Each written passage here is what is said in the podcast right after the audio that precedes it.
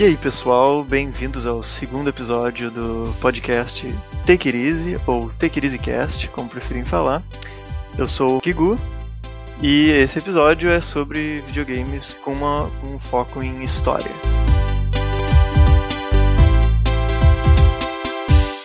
Então, eu tô aqui com. Uh, e aí, pessoal, aqui é o João Lavarda. E hoje, basicamente, a gente vai falar. Não tem uma, uma, um critério de seleção muito específico, assim, tipo, os melhores jogos de todos os tempos, em questão de história. É os que a gente se lembra, os que mais nos marcaram. E a gente vai dar uma pincelada, assim. Nem todo mundo jogou todos eles aqui, então a gente vai falar o porquê que eles nos, nos marcaram, quais são os aspectos que a gente mais gostou. Então acho que vai ser uma conversa bem fluida, vai ser tri hoje. E aí, galera, tudo bem? Aqui é o João Cláudio, o JC. E como já disseram, o podcast vai ser de games, mas eu tenho mais uma ressalva que eu queria fazer, que no último podcast a gente falou que a gente se inspirou bastante no PewCast. Porém, acho que o podcast só chegou onde está hoje em dia no nível nacional graças ao Jovem Nerd e ao Nerdcast, que os caras são muito bons. Vale a pena dar uma conferida lá no trabalho dos caras. Os caras estão, sei lá, 15 anos já fazendo podcast, vale muito a pena. É muito bom. Por um momento eu achei que tava falando, ah, o nosso podcast já chegou a nível nacional. Nossa, o cara é muito esperançoso já. Uh, e aí, pessoal, meu nome é Francisco. Estou aqui então com os guris. Acho que eles já fizeram as devidas apresentações de como vai ser. Então eu vou começar falando sobre um jogo chamado Heavy Rain. Tá bom? Ele é um jogo preponderantemente de escolhas então, claro que tu vai andar com o personagem, pelo cenário, enfim, mas para mim o principal ponto realmente é uh, as tuas escolhas influenciarem no rumo da história. Acho, assim, podem me corrigir, gurizada, mas acho que foi o grande, o grande jogo, o primeiro grande jogo desse gênero. Ele foi lançado em 2010 e basicamente tu joga com quatro personagens que são bem distintos um do outro, tá? A trama, assim, bem resumidamente, é sobre um assassino chamado Assassino do Origami. Uh, e são vários meninos que vão desaparecendo na, na cidade em que o jogo se passa. E sempre com eles tem um origami de papel. É, na cena da morte, né? Junto com o corpo deles. Isso, sempre junto com o corpo tem um origami de papel. E a trama, então, é os quatro personagens meio que tentando descobrir quem é esse assassino, cada um dando o seu jeito, enfim, uh, com suas próprias características. Não sei quem jogou. Eu joguei, esse jogo ele é muito incrível, assim, ele tem dilemas éticos e morais absurdos, assim, de às vezes eu tinha que até pausar para parar e pensar, tipo, cara, o que que eu faço aqui, o que que é o certo, o que que é o errado, né? Situações muito claustrofóbicas às vezes também, e só para dar um, o início assim do jogo, que, o, que, o que move, né, é um pai que perde o filho. Então, a primeira parte do jogo é sobre a perspectiva do pai, né, que a gente está no shopping e daí o filho é sequestrado, enfim. E esse jogo, na real, tem um jogo antes. Uh, tu falou o primeiro grande jogo, point and click, né? Tem o Green Fandango, que também acho que se pai esse é o primeiro jogo, não tenho certeza. Vai ser bem mais antigo. Meu, Jogos point and click, só pra dar um corte aqui, são muito mais antigos do que Green Fandango. Tipo... Tá, não, eles podem até ser, mas eu digo o que a, pra gente, tá ligado? O que a gente se lembra. Então pode existir um antes de eu ter nascido. O Green Fandango, não Meu, sei de pra quando mim, é. point and click é Pantera Cor-de-Rosa, Coelho Sabido, isso pra mim é point and click. Não, meu, mas eu, a gente tá falando de jogos, assim, uh, o que eu quis dizer com o grande primeiro jogo do gênero foi, é que eu acho que foi o primeiro primeira vez que realmente teve uma uh, capilaridade maior. Assim. As escolhas são muito mais sensíveis. Exato. Primeiro que é um jogo que para época tinha ótimos gráficos. Uh, além disso, ele ganhou muitas premiações. É um jogo muito premiado. Ele tem 17 finais diferentes, pelo que eu vi. Uh, enfim, esses quatro personagens tendo destinos diferentes. E eu acho que é por isso que também ficou muito marcado. É um jogo com ótimos gráficos para a época, muitos finais, uma história muito intrigante que realmente te prende e tu realmente se importa com os personagens. Eu acho que esse foi também um dos primeiros jogos, assim, também ter uma variedade tão grande de finais também, né? Certo, acho que sim. Depois vieram vários que tipo, pegaram essa ideia e tipo, The Witcher 3, que a gente vai falar mais pra frente, que também tem, se não me engano, 30 finais. Hum. Pegou muito dessa ideia de uma, uma vasta gama, né? De poder, tipo, já aquela, aquela vontade de jogar o jogo de novo para saber tipo, o que tu poderia ter feito, mudado. E daí dá realmente uma vontade de querer jogar de novo e querer saber o que aconteceria se tu tivesse feito escolhas diferentes, sabe? Sim, sim. E eu acho que cabe pontuar também que o jogo é de 2010, né? Eu acho que ele saiu para Play 3. Uh, ah, então é um jogo relativamente antigo já, de 10 anos. E que eu acho que assim, se eu for pegar e jogar de novo, claro que os gráficos vão estar um pouco ultrapassados, talvez a mecânica um pouco travada, mas dá pra, tipo, bah, ficar completamente investido na história da mesma forma.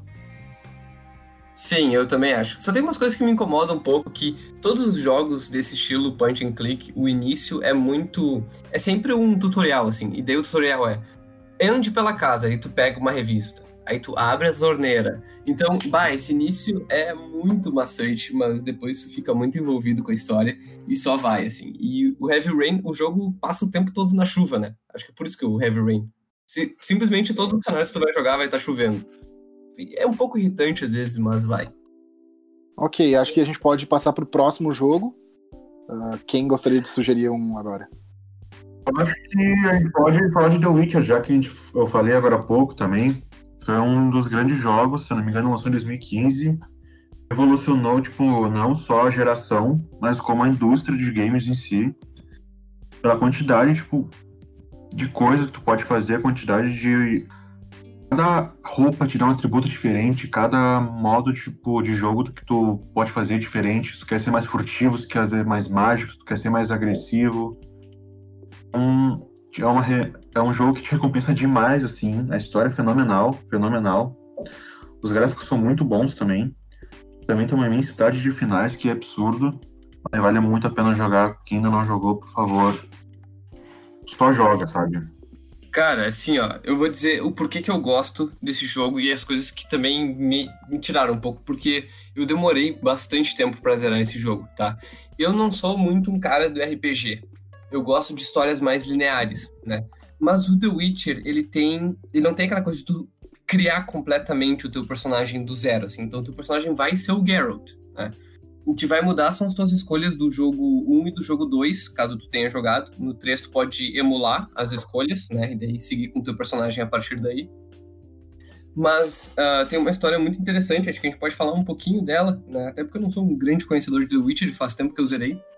Mas a história do terceiro é o Geralt, né, que é um bruxo, um bruxo já experiente, e ele tá treinando a Ciri, que é a, a prometida, né, que vai ser uma grande bruxa também. E daí ela é capturada pela Caçada Selvagem, que é o grande vilão desse jogo, e daí começa a nossa quest, que é por descobrir quem são esse pessoal e resgatar a Ciri.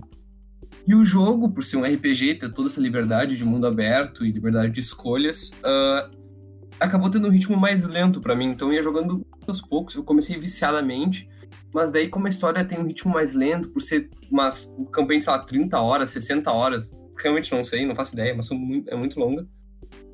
Eu fui indo aos pouquinhos, assim, isso me parou um pouco, mas o jogo é excelente, com certeza.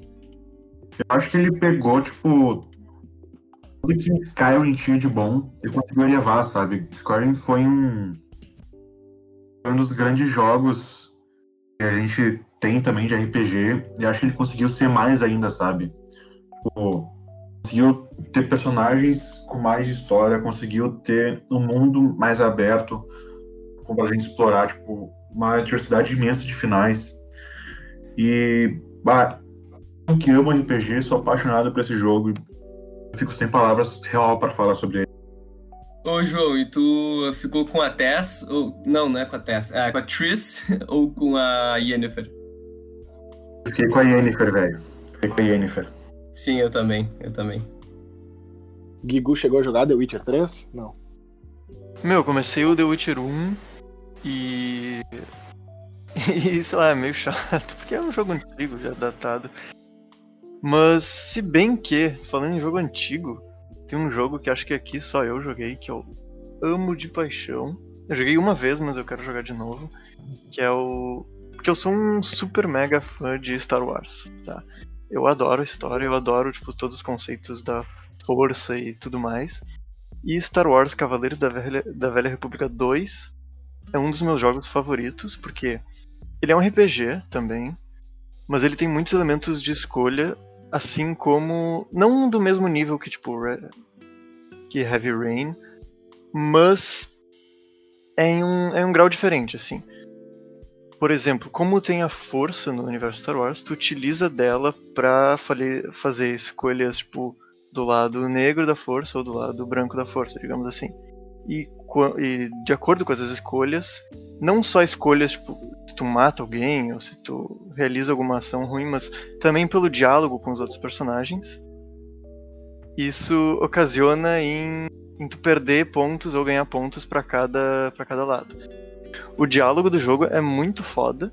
Tem uns personagens que quanto mais tu vai falando com eles, tu vai descobrindo sobre a backstory deles. Todos os personagens são ricos. O jogo inteiro tem voice acting, mesmo sendo um jogo tipo, de 2003, eu acho, ou 2005.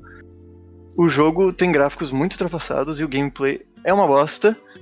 Tu, tu basicamente só fica parado e clica nos botões para fazer as ações, mas fora isso, a história é muito boa. Tem vilões convincentes, tem muita moralidade. Não, não é lado bom contra lado ruim, mesmo que tenha lado branco da força, lado negro da força. Tem muita moralidade, tipo, cinza, digamos assim. Tem muitas interpretações. Estilo Game of Thrones. Que, pelo menos nos livros, não tem. Uh, os personagens, no geral, não são ou bons ou maus, né? Eles têm essa dualidade. Uh, são pessoas mesmo. Deixa eu ouvir, ô, Kigu, conta, eu não conheço esse jogo, tu pode só contar um pouquinho da história, a, a sinopse?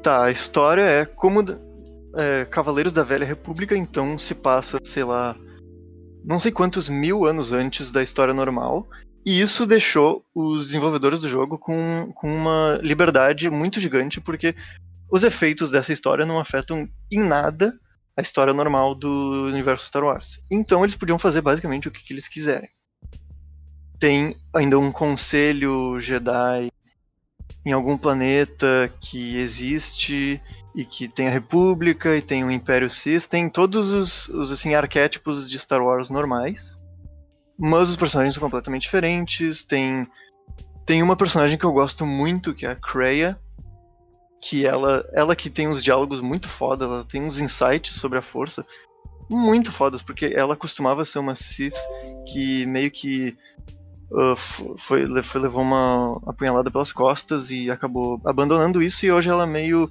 assim não, não vê por lentes tão binárias. Então, o teu personagem ele meio que não sabe quem é o passado dele, tá tentando descobrir isso e ao mesmo tempo tá tentando não, não, não é salvar o universo, mas é praticamente isso. E é, um, é uma história, é, meu, é uma história muito foda, assim tu começa num asteroide e tu tem que, tipo, imediatamente começar a fugir dele, porque tá dando. Bom, eu tô falando demais da história, mas é foda. Joguem, mesmo sendo antigo e o gameplay sendo bem ultrapassado e chato, é um jogo que eu acho que pela história e pelos diálogos vale muito a pena jogar. De quando é, tu sabe? Meu, eu falei, tipo, 2003, 2002. Vamos falar então de mais um dos jogos que eu chamo mais de jogos de escolha? Pode ser? Sim, sim.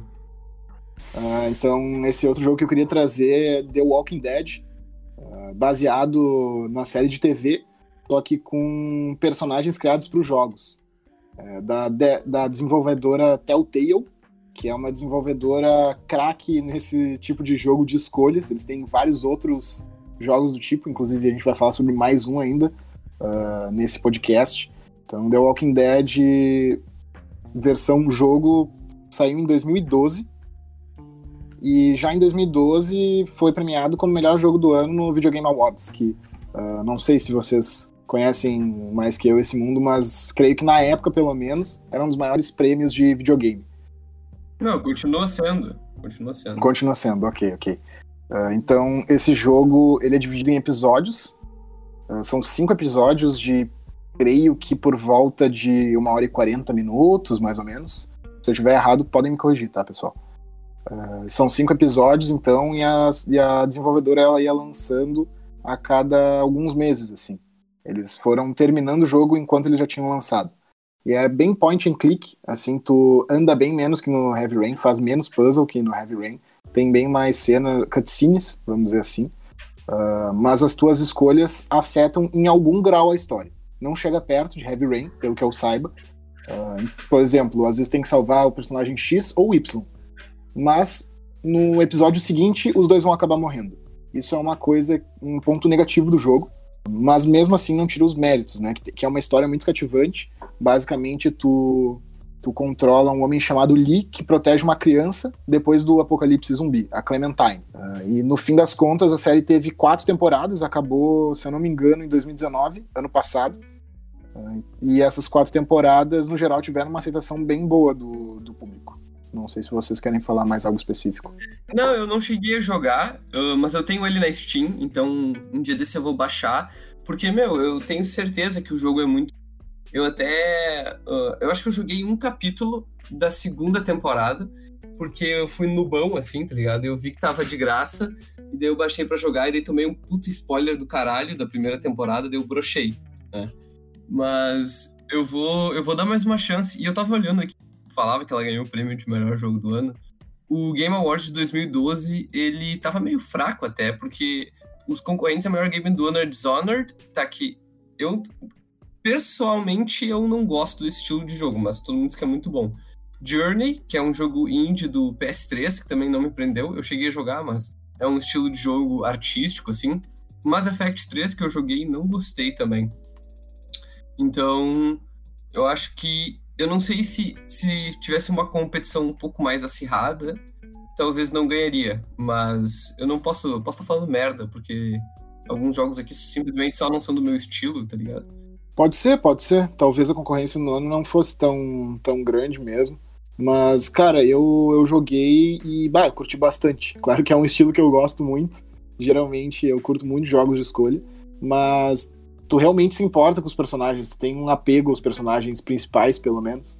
E tem várias, vários dilemas ético-morais, tá ligado? Foi muito inovador, né, meu? Porque foi o primeiro jogo, acho, da Telltale. Não sei se é o primeiro jogo da Telltale é o primeiro jogo que chegou e fez um barulho absurdo assim na indústria, né? Um jogo com aquele gráfico bem cartoonizado, com um estilo de gameplay do point and click. Então, e pegando o universo cinematográfico já do The Walking Dead, eu não sei em que temporada da série tava. Isso, com certeza surfou muito na onda do hype de The Walking Dead. É, porque a série ainda vivia, né? Hoje, sei lá, alguém ainda assiste The Walking Dead, que eu já já parei um tempão. É, Ainda existe não. essa série? Meu, eu acho que existe. Eu acho que existe. Caralho. Tá na décima temporada, aparentemente. E eu já gostaria de trazer o próximo jogo que a gente vai falar sobre aqui, então. E ele é Uncharted. E sobre esse jogo também queria contar uma história que uma vez no longínquo ano de 2012, 2013, por aí, faz um certo tempo, um grande amigo meu me deu o Uncharted 3, se eu não me engano. E super animado, assim, perguntando se eu ia, tipo, uh, se eu curtia esse tipo de jogo, achando que eu ia curtir. Ele tava super, super animado. E no fim das contas, eu nunca joguei. eu nunca joguei. Só o meu irmão jogou, eu nunca joguei. Uh, e então, o convidado especial dessa noite uh, será nada mais, nada menos do que ele, o homem que me deu o jogo que eu nunca joguei e até hoje isso causa uma intriga entre nós. Arthur. Oi. Chico, né? Tudo bom? Tudo certo. Eu, eu, não, eu não sei o que eu tenho que fazer para me apresentar. Assim, eu te dei um jogo e tu nunca jogou. Esse sou eu. É o, é o amigo rico, tá ligado? Pro cara dar um game de presente, o cara tem que ser rico a personalidade do Arthur por completo é ter dado um jogo para mim. É isso. Sim, eu, eu posso me resumir a isso. É uma pessoa que joga jogos e dá jogos. uh, Arthur, por favor, fale um pouco sobre o que tu acha da série Uncharted. Cara, eu acho que é um Tomb Raider sem peitos. Eu acho que é basicamente isso. É, é, é, sempre o cara, nossa, eu quero explorar o mundo, e ele se bancando não sei como, e daí, nossa, tá, vou explorar o mundo e gente surge pra fuder com ele. E eu só, tipo, eu nunca tive Play, só Xbox. E o último que eu joguei foi o, o 4, que é basicamente ele, tá, vou parar, parar de explorar o mundo. Daí ele, ah, não. E daí ele, de novo, a mesma história. Cara, eu acho legal jogar, mas não acho a história assim a coisa mais incrível do mundo. Entendi. Então não perdi nada deixando o jogo que tu me deu pegando coelho. É isso? Não, tu perdeu a nossa amizade. O jogo é muito divertido. O- É muito tenho divertido. É muito divertido Aquela mesmo. trilogia, sei lá o quê. E o, o quarto eu não terminei de jogar ainda, porque a minha TV estragou. Mas.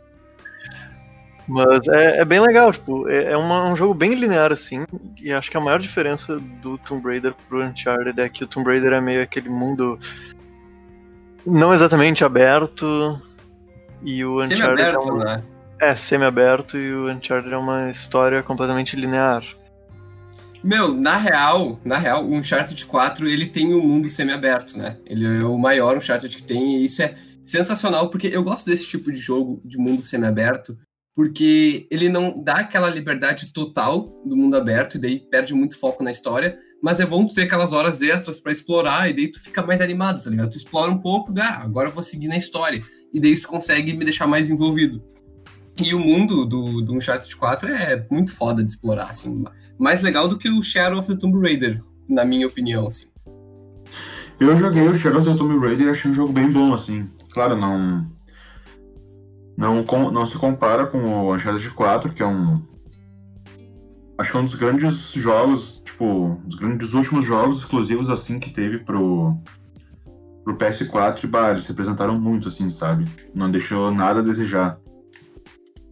É, é que, meu, assim, ó, a grande diferença entre os dois, ah, pra mim, vai no carisma do personagem, porque tu acaba gostando dos dois personagens, tanto da Lara quanto do Drake. Só que o Drake, ele tem aquele estilo mais canastrão, assim, né? E é muito interessante o quarto jogo, porque no quarto jogo, ele... Ah, não sei, eu posso falar um pouco sobre a sinopse do quarto jogo? Ou vocês não querem A saber nada? sinopse eu acho que é tudo bem, só não Tá. o fim, no caso. Então, ele tá casado já. E daí ele começa a relembrar sobre as aventuras dele e tal, da época que ele era vida louca, os riscos que ele corria. Só que agora ele tem uma vida completamente diferente, né? Ele tem uma mulher que ele ama em casa e tal, ele não pode se arriscar da mesma forma. E só que daí ele acaba tendo um encontro com uma pessoa, que não dizer né? quem é. Hã? Só que daí foda-se, né? É, porque ele encontra uma pessoa, que eu não posso dizer quem é, e essa pessoa vai levar ele a, a ter mais uma aventura, né? Que seria a última aventura do, do, do personagem. E o jogo, ele é muito divertido, a história ela não é assim, aquela coisa de tu lembrar pra sempre, tipo, caralho, que história legal, mas é aquela coisa de mistério, ahn, ah, de juntar peças do quebra-cabeça, ela é bem divertido de acompanhar. E eu acho melhor do que o Uncharted 2, que o pessoal tem como melhor Uncharted. Pra mim, o 4, 4 é o melhor de todos. Eu só queria fazer uma ressalva antes da gente continuar, pra falar ali do carisma dos personagens e tal. Eu acho que o Uncharted pegou muito de Indiana Jones, né? Tipo, acho que o personagem, o Drake, foi muito inspirado no Indiana- Jones, o jeito dele, meio canastrão, assim. Enquanto a Lara foi totalmente do nada, sabe? Não tinha essa referência feminina no, nesse mundo, enquanto a gente já tinha o Indiana Jones há muitos anos antes, sabe? É, Não Então, só o Indiana Jones, como, não sei se vocês viram, é uma série um pouco conhecida de sci-fi que é Firefly, que tem um, um ator, o Nathan Fillion, que eles basearam o ator pro Nathan Drake, se eu não me engano é isso. E ele nessa série ele é um tipo Indiana Jones, tipo um Han Solo, assim, um cara bem como o João disse, canastrão, assim, que se tenta as piadinhas, leva bem. E a série é muito boa, recomendo, fica a dica aí, então, mas Ô, Guigu, e comenta um pouquinho sobre a personalidade da Lara, porque eu acho que tu foi o que jogou os três jogos mais recentemente. Sim. Uh, a Lara Croft é, eu acho bem bem interessante sim a dinâmica que tem no jogo, porque tu vê uma evolução, acho que bem mais representativa nos jogos do Tomb Raider do que no Uncharted, porque tu vê ela, tipo, a primeira aventura dela, quando ela ainda não, não, não era uma renomada aventureira, até o terceiro jogo, que não é o, não é o fim da série, eu imagino quando ela já tá bem mais experiente e quando o amigo dela também, o Jonah, né? Que o Jonah, ele é um companheiro bem assim, Mais ou menos, eu imagino. É, eu acho ele meio meta também. Meio sem Eu graça. também acho que meio, né? Ele não aparece por todo o jogo, e isso acho que tira um pouco da chance dele se desenvolver bem. E ele, tipo, ele é um puta de um amigo pra ela, porque ele sempre ajuda ela pra caralho. E às vezes ela é uma merda amiga pra ele, né? Mas. Mas. É, não, não, dá, não dá tanta chance pra ele se desenvolver. É, o, primeiro jogo da, de Tomb Raider é a Lara completamente sozinha e sem nenhuma experiência, né? Em sobrevivência e tal. E o primeiro jogo do Uncharted já é o contrário. O Nathan ele já é um explorador, né? Ele não tem essa coisa da, de ser um noob ainda. Mas o é primeiro bem- jogo de Tomb Raider ele é bem antigo, não é? Não, Ah, o a gente tá primeiro falando re- da a gente tá falando trilogia. isso, do reboot. Ah, tá falando do É. reboot. Tá, tá, entendi. Tem os jogos dos anos 90 do Tomb Raider que ninguém jogou aqui, eu imagino. Ah, sim, eu tava pensando É. nesses. Mas pra vocês que jogaram, eu nunca joguei nenhum dos dois, assim, só trechinhos. Quando eu fui na casa do Arthur, lá de um de vocês, uma outra vez. Ah, vocês que jogaram os dois, qual série vocês preferem? Uncharted. Eu prefiro Uncharted. Eu acho que, tipo, Uncharted ganha meio que em tudo, assim, sabe? Eu acho que a história é melhor. Os gráficos, tipo, são explorados no máximo, assim. A jogabilidade também de Uncharted eu acho melhor. E só uma coisa que eu acho muito engraçada que tem nesses, nesses dois jogos é, tipo... Ah, aqui temos uma tumba que não é... Que não é... Ninguém visitou ela há 1500 anos. E do nada, no canto, assim, tu acha munição de shotgun, tá ligado? Isso eu acho uma coisa meio viagem, mas que faz... Mas Ah, tem que estar ali pra gente Tem umas coisas no meio do nada, assim, que o pessoal só simplesmente acha e foda-se. Mas, é, isso é um problema com os dois, tipo, também com o Indiana Jones também. O Nathan E- Drake, da onde que ele tira tanto dinheiro pra se bancar, tá ligado? A Lara tem. Não, O ele- não. o primeiro ele foi contratado. Ah, é verdade. Ele foi até isso nos outros. O segundo, o segundo ele começa no trem, meio fudido, né? Tipo. Eu não lembro. Eu não lembro muito bem da história do, do, do segundo filme. que Eu lembro que ele vai pra aquele país que tá em uma guerra civil. E tem esse grupo de mercenários que estão tentando achar Shangri-La também, mas eu não lembro por que que ele ia pra lá. Tá, guris, e qual pra vocês é o melhor? Pro JC é Uncharted? João, pra ti. Meu, é que aí que tá, é muito difícil, porque acho que tudo que o João falou eu discordo, tá? Ele falou que ah, o melhor gameplay e melhor gráfico é de Uncharted, o que não é verdade, porque os gráficos de Shadow of the Tomb Raider também são absurdos, de fodas. É, mas Shadow, Shadow foi lançado em 2018 e o, 4, o Uncharted 4 foi lançado em 2016, talvez? Tá, o Rise, quando é que foi o Rise? O Rise foi de 2016, daí pode comparar. Tá, então comparando os dois, é a mesma coisa. Pra mim, o Rise também tem gráficos absurdos, principalmente naquela tecnologia que eles usam pro cabelo da Lara. É muito foda. Só que, meu, o jogo é muito divertido, a história é bala também. Ah, cara, e só que ele tem uma abordagem mais furtiva, né? Do que chegar e passar piroca em todo mundo, que é a filosofia do Uncharted. Meu, eu não sei, eu, eu não vou escolher, eu gosto dos dois. É, eu acho que o, o Uncharted, ele tem uma, talvez uma história que me cativa mais, porque ele é um jogo mais linear e eu não me sinto perdido às vezes, como, não perdido de, tipo, literalmente não saber o que fazer, mas perdido de... ah, Será que, eu si- será que eu sigo a história ou será que eu faço alguma secundária?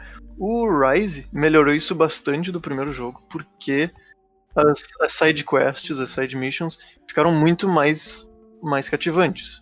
E melhor, uma história melhor do que o primeiro jogo, do que o Tomb Raider de 2013, eu acho. Mas, mesmo assim, acho que eu prefiro jo- jogar os Uncharted. E por que, que o Francisco tá incentivando aí esse, essa disputa, esse mata-mata entre Não, jogos não aí? tô incentivando disputa nenhuma, só quero saber a opinião de vocês. Vai que um dia eu tenho que escolher começar a jogar um deles e eu só tenho a opção de um. Daí Nunca que se você sabe. matar alguém, né? E pra ti, Arthur, pra ti, tem muita disputa ou não? Eu não joguei muito nenhum dos dois, eu joguei mais o Uncharted porque eu tenho quatro. E. Ah, vou dizer que eu prefiro Uncharted mais porque, tipo, que nem falaram que pô, Tomb Raider pra mim parece muito. A câmera muito próximo dela e foca muito no que ela tá fazendo, não no ambiente, sabe? E daí parece aquela coisa meio, tipo, te obriga a ir meio escondido. Tipo, não te obriga, certo? Que tem, tipo, horas que é mais agitado, mas o Uncharted pra mim parece que dá muito mais opção de se eu quiser escondido ou se eu quiser, tipo, sacar o puteiro, eu posso fazer qualquer um que eu quiser. Entendi. É, é verdade. No Uncharted tem essa opção, mas eu acho que é, o stealth é bem mais limitado. Mas realmente tem. Realmente tem. Beleza. Gurizada, vocês querem falar mais alguma coisa sobre esses dois jogos ou posso puxar o próximo? Ah, eu tô de boa. Puxa aí. Beleza, então queria falar rapidinho sobre Game of Thrones, o jogo, que é da Telltale, assim como o The Walking Dead que a gente tinha falado antes. Uh, mas, diferentemente do The Walking Dead, ele só tem uma temporada. Acho que não não estão previstas para saírem outras. Até porque a Telltale tá falida, né? A Telltale faliu, se não me engano, em 2018, 2019, então não tem como sair mais, né? Só se uma outra empresa, uma outra produtora realmente quiser pegar o projeto, mas acho bem difícil, até porque a, a história do Game of Thrones, esse a Telltale, ela já é uma história meio fechada, assim, eu joguei até o final, eu achei muito boa mesmo. Uma história que me cativou, pegou personagens totalmente novos, assim, uh, não fugiu muito da série, por mais que pô, eles, claro, tinham que criar uma história meio nova, assim, para não deixar meio repetitivo, né, pros, pros jogadores. E eles conseguiram fazer isso com maestria, tanto que me deixaram preso do início ao fim do jogo. Sim. Uh, tipo, o jogo, na verdade, ele cria uma família, uma casa, que não existe uh, nem nos livros de, de, de, Game of Thrones e nem na série. Uh, mas, ao mesmo tempo que traz personagens completamente novos, ela ainda traz alguns dos personagens da série mesmo, com a participação dos, dos atores, a dublagem deles, enfim. Então, por exemplo, aparece o Tyrion Lannister, a Cersei, o Jon Snow. Uh, isso é bem interessante, essa mescla que eles fizeram e o quão bem eles conseguiram incorporar essa família como se ela realmente fizesse parte de Game of Thrones. E é um jogo point and click bem no estilo de The Walking Dead, assim. Tu anda pouco, são poucos puzzles, é mais questão de escolhas. O que, que tu vai falar para personagem X ou Y. E dependendo das tuas escolhas, bom, o personagem pode morrer, enfim, mas não tem, não chega nem perto da quantidade de escolhas que tu tem para fazer em Heavy Rain, por exemplo, que realmente mudem o jogo, no caso. Quantas temporadas tem? O jogo de Game of Thrones? É. Só tem uma, só tem uma temporada. Eu, na verdade, eu discordo um pouco do JC. Eu acho que, ainda que ela tenha um, um fim assim que te deixe, pelo menos me deixou satisfeito, eu acho que teria como fazer mais, mais uma temporada, pelo menos, explorando mais alguns personagens que, uh, sei lá, para mim ainda podem render, sabe? Não, claro, claro. Tipo, tanto que o, o Ramsey Bolton aparece direto na, no jogo, né? Ele é um. que aparece direto no jogo ali, foi um papel faz um, quer dizer, faz um papel muito importante. E o que acaba ligando, né, o jogo à série em si, e eu gostei bastante, sendo bem sincero, já falei isso, mas enfim. Sim, o que me incomodava um pouco eram as quedas de frames, às vezes dava uma travadinha o jogo, assim. Os gráficos também são estilo The Walking Dead, bem cartoonizados, nada muito elaborado, assim. Mas é um jogo que dá para passar o tempo e se divertir, assim. Principalmente se tu gosta de Game of Thrones, uh, é difícil de não curtir. Explica um pouco da história aí. Ele já falou, meu. Ele já falou. É, falou que é uma casa que não existe. É, ba tá, basicamente então, JC, se tu quiser adicionar, pode em qualquer momento me, me interromper aí. Eu joguei há alguns anos já, mas posso lembrar de alguma coisa. É, eu não me lembro me exatamente de, de todos os meandros, mas no começo, assim, uh, tem essa casa, é uma casa nortenha, e meio que o, o jogo começa no casamento vermelho. Que eu não vou falar, vai que alguém não viu Game of Thrones, mas o jogo começa no casamento vermelho e daí tem um, um, personagem relacionado à casa que tá no casamento vermelho. Então o jogo ele vai passando pelo ponto de vista de diferentes personagens que têm relação com a casa, não necessariamente um membro uh, da família, mas por exemplo um serviçal, uh, um tio, enfim. Uh, se bem que tio é membro da família, mas o serviçal, no caso, não é, que é um dos principais. Me enrolei aqui. Mas enfim, então tem vários irmãos, e, e um, por exemplo, tá lá em Meereen, então, talvez em algum momento ele possa interagir com outro personagem de Game of Thrones que tá lá, por exemplo, a Dani. Uh, tem outro personagem, por exemplo, que tá em Porto Real, então ele vai interagir, sei lá, com a Cersei, com o Tyrion, que estão ali. Outro personagem que tá no norte, interage com o Jon Snow, com o Ramsay. Então, uh, cada capítulo, dentro, dentro de um capítulo, são pequenas, pequenos trechos dos pontos de vista de cada um dos personagens. Mais ou menos como é no livro de Game of Thrones.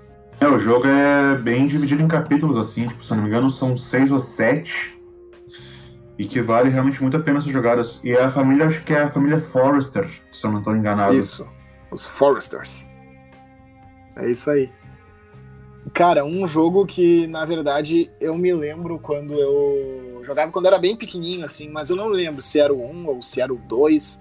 Eu lembro que eu só gostava de sair clicando quadrado e dando porrada em todo mundo, era God of War. Bah. Só que eu, na verdade, não continuei acompanhando a série, então. Mas acho que alguns de vocês jogaram, né? Bah, eu joguei todos, todos.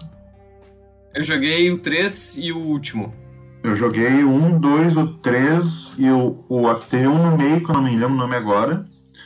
Que foi um spin-off e o, e o novo pra PS4. Arthur, Arthur jogou também, não? Joguei, eu só não joguei o 2 e o Ascension. É, esse o do que o JC tava falando. Cara, ah, meu. Eu sempre achei God of War muito tria. Ah, é muito a fuder, meu. Tipo, eu acho que eu sinto falta de jogo assim hoje em dia, sabe? Tipo, da, daquele estilo de câmera pulo duplo e só ficar matando tudo pela frente. É for fun, né? É um jogo puramente for fun. Sim, e tipo, hoje tá, tipo, o God of War novo é, porra, insano, é. Tipo, é. Eu não sei se eu vou dizer que é melhor que os anteriores, porque é, é muito diferente que eu não sei se eu nem consigo comparar, sabe? Mas ainda falta em algum jogo assim que nem God of War como era antigamente. É que o novo God of War, tipo, ele foi muito puxado pro, pro RPG, né? Enquanto os, enquanto os outros eram mais ação, esse eu achei muito mais RPG, sendo bem sincero. Como RPG, meu? Qual, qual que é o elemento de RPG que ele tem? Mano, tipo, todo o esquema de poder escolher tua, tua armadura pra. Tipo, tu mudar tua armadura pra ir pra uma, pra uma batalha. O esquema de mundo aberto, todo o, o tipo de modo que tu pode jogar, tu pode ser mais defensivo, tu pode ser mais ofensivo, tu pode, tipo. Cada batalha tu pode escolher uma estratégia nova de como tu quer enfrentar o, o inimigo. Ah, meu. Eu acho que é muito, muito poucos elementos de RPG. Porque uma coisa é personalizar algumas arma- armaduras, que não são muitas opções, e o modo de batalha é o mesmo modo de batalha. Tu muda as armas só, tá ligado? E o mundo é semi-aberto. É o mesmo esquema do Uncharted 4. É a fórmula que a Sony encontrou pros seus jogos, tá ligado? O mundo semi-aberto, que é o The Last of Us 2, que é o Uncharted 4, que é God of War. Então, eu não sei, eu acho, que, eu acho que são bem tênues, porque é muito linear. Tu não tem ah, escolhas, tu não participa de. Tu não escolhe diálogos, então acho que os elementos são muito tênues mesmo. Meu, então assim, ah, o Arthur que jogou mais ah, dos, dos jogos God of War, o 1, 2 e o 3, eles seguem mais ou menos o mesmo estilo, né? E, cara, eu não me lembro direito da história. Eu só sei um pouco da história do, do último, que foi que eu joguei mais recentemente. O 3 faz muito tempo. E eu também tava ligado no modo Kill Kill, então foda-se. E tu, tu sabe alguma coisa da sinopse aí pra falar pra gurizada? Eu? É? Ah, que eu ia falar? Ah, é. Tu perguntou da história. Ah, tipo, eu não fui o que mais joguei. O JC jogou mais que eu. Mas eu, cara, eu, eu gosto muito. Eu fico. Meu tempo livre no YouTube, eu fico às vezes pesquisando história de God of War. E. tanto que, meu, porque a história é muito boa. Tipo, tu pode tanto só jogar pra matar, foda-se a história, ou tu pode, tipo, entrar de cabeça na história e ver, caralho, o Kratos morreu tantas vezes. Ah, aprender sobre mitologia, sabe? Cara, eu acho muito legal toda. Fica vendo o vídeo do Zangado, né? Cara, pior que Meu, não. Mas, Foi tipo, isso que eu pensei. é que nem uma série boa, sabe? Tu vê o desenvolvimento do personagem, sabe? É muito legal. Pois é, eu também. Eu acho que God of War tem uma, uma- Deve ter, no caso, porque eu não sei direito a história. Uh, mas quando eu era menor, eu via os vídeos os vídeos de sagas God of War do Zangado ele dava as informações lá e tal. E tinha mesmo. É que tem. É, meu, mitologia grega é apelação, tá ligado? Todo mundo gosta de, de ouvir um pouco sobre mitologia grega. E tem toda a história do Kratos ter sido fudido, assim, né? Ele perdeu um monte de gente, família, mulher, filho, blá blá blá. E ele é enganado pelo, pelo deus da guerra, né? Tem uma parada assim. Não, ele enganar pro Zeus. Enganado por Zeus. É, ele quer matar o Deus da Guerra, tanto que esse é o final da, do primeiro jogo. Ele mata o. o Ares. E eu acho que assim como a gente teve em o, no Uncharted, dá pra ver muito claro, eu pelo menos vi, a evolução do personagem, sabe? Eles são uma coisa, tipo, partido totalmente ignorante e porradeiro pra uma coisa mais calma, que pensa que tem uma estratégia, sabe? Acho que eles desenvolveram muito o personagem e vale. Bah, é muito boa, tipo, a, a história dele como um todo, sabe? Como personagem. ele sai daquela sede de vingança, uma matança desenfreada, assim, por um cara que tem algo a perder, né? Depois o quarto jogo corta para ele. Uh, na, sei lá em que país ele tá, mas ele tá em algum país nórdico. E daí ele já tem uma família, um filho. E o cara tá tentando criar a família, né? Ficar de boas. E daí começam a encher o saco dele de novo. E daí já vê o personagem muito mais maduro, preocupado com o filho.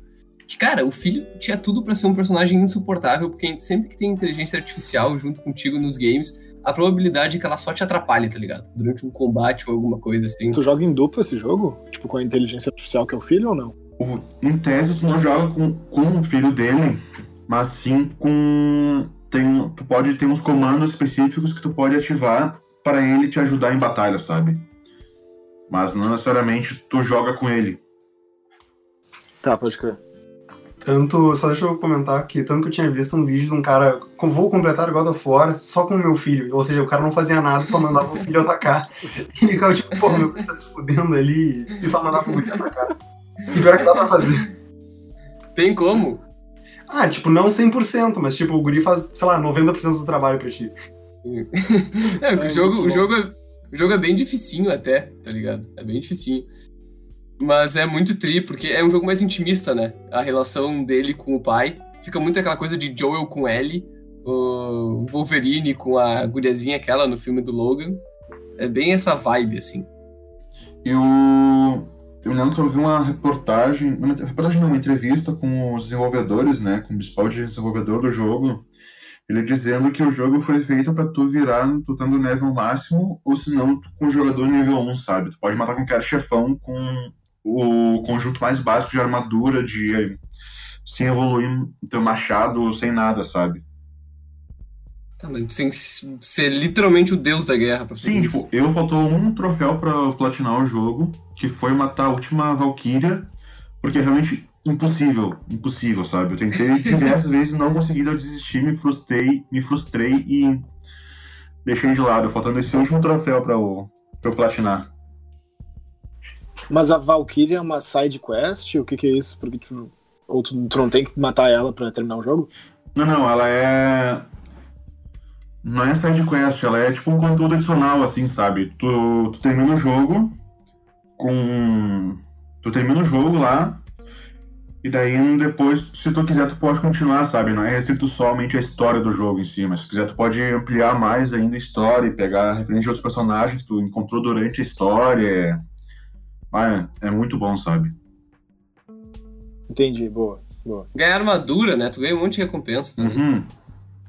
E tem aquela cena famosa, não sei se vocês chegaram a ver, o Arthur deve ter visto, que é no Game Awards, que o God of War ganhou. Não, não, no anterior, eu acho. Ah, não lembro mais, enfim. O, o cara que faz a voz do, do Kratos e o gurizinho que faz a voz ah, subiram no palco e daí o gurizinho foi ler o nome de um ganhador de alguma outra categoria. E daí o gurizinho fica quieto, assim, tipo, não lê. Aí o dublador do, Kra do Kratos, que tem aquela voz absurdamente grave, assim, ele olha pro gurizinho e fala, Read it, boy. Daí, meu, o cara, meu, o cara fala isso e a plateia. Meu, você não tem noção, a plateia vai muito à loucura. Sério, os caras ficam. Os caras ficam em êxtase. assim, É muito engraçado. Mano, a voz dele é engraçado. muito boa, velho. É muito boa aquele boy. Que ele manda é maravilhoso. É. É maravilhoso mesmo. Eu achei que tu ia dizer que os dois subiam no palco e daí o dublador do gurizinho era maior que o dublador do Kratos. muito plot twist. Eu quero viver uma comédia, tá ligado? Cara, eu só achei chato que, tipo, eles trocaram o dublador, né, dos outros jogos pra esse novo. E daí eu fiquei tipo, pô, tá, ok, trocaram sei lá, o Kratos tá mais velho, não sei o que. E daí eu vi um vídeo explicando, ah, que, tipo, a principal razão de terem trocado é porque, já que o jogo usa captura de movimento, o outro dublador era muito baixinho, tá ligado? E daí tiveram que usar esse cara que ele é realmente ator e grande, forte, pra fazer a captura de movimento e aproveitar a voz dele. Só que, tipo, Pô, eu, achei legal a voz do cara, mas. Pá, eu, eu acho que podia ter usado a captura de movimento com esse, o ator mesmo, e usado a voz antiga, sabe? Eu Como assim? A voz do cara é perfeita, meu. Ela é, ela é tipo 90% do jogo, a voz do cara, tá ligado? Cara, que sei lá, parece, parece que não fizeram, tipo, nem a opção, assim, de comparar. Eu, ah, eu queria muito, sei lá, comparar a voz como é que é aquela da primeira dublagem, sabe? Enquanto isso, o dublador antigo tá chorando todos os dias no chuveiro. Meu, é que a voz do cara é uma voz muito assim, tipo, de pai que sabe tudo, tá ligado? E daí, mesmo não sabendo, mesmo sendo, tipo, o pai meio bosta que ele é no início. E daí, sempre que ele vai te dar uma puteada e tal, parece que é contigo, meu. Tu fica tipo, ai caralho, desculpa. E mesmo que tu não controlou o gurizinho, sabe? É sensacional. É muito bom mesmo. Ok, então, já que a gente acabou com God of War, eu posso puxar o próximo? Vai, vai em frente. Então, já que a gente falou de God of War, eu gostaria de trazer um jogo que eu achei tão bom quanto o último God of War, que, que os dois entraram assim juntos na minha lista de top 5 jogos, que eu acho que os dois são não muito parecidos, mas assim, me marcaram de igual maneira que é Horizon Zero Dawn. Eu acho, tipo, eu achei realmente incrível a maneira que eles conseguiram fazer o jogo, trazer essa mistura do novo com o velho, tipo, ser tudo muito rústico, parecendo estar na antiguidade, porém a gente mexendo com, com máquinas e com uma tecnologia muito avançada. Me prendeu bastante a história. A jogabilidade é muito boa. E ah, realmente sem palavras esse filme. Esse filme não, esse jogo. Mas eu não entendi, como assim juntando o novo com o velho? É que assim, ele é no mundo pós-apocalíptico, sabe? E então, tipo, as sociedades elas ficaram meio que voltaram para para pequenas comunidades, sabe, isoladas e perdidas que tem que buscar alimento, tem que ir atrás dessas coisas e lutar para sobrevivência enquanto tu tá num mundo tipo que tem um monte de máquinas e tal, sabe? Tipo, os inimigos são máquinas, tem dinossauros máquinas, tem sei lá, cavalos, que todos os animais ali são máquinas, sabe? E, obviamente, são dois inimigos. Bah, e tem uma facção rival também, que é. O, não o grande inimigo, mas. meio que o vilão, assim, da história, que. Sei lá, a história como um todo eu acho ela muito completa, muito boa e te prende demais, assim. Eu tô ansiosíssimo pro 2. Quem mais jogou aí? Eu, obviamente, não, não joguei, mas parece muito massa a temática.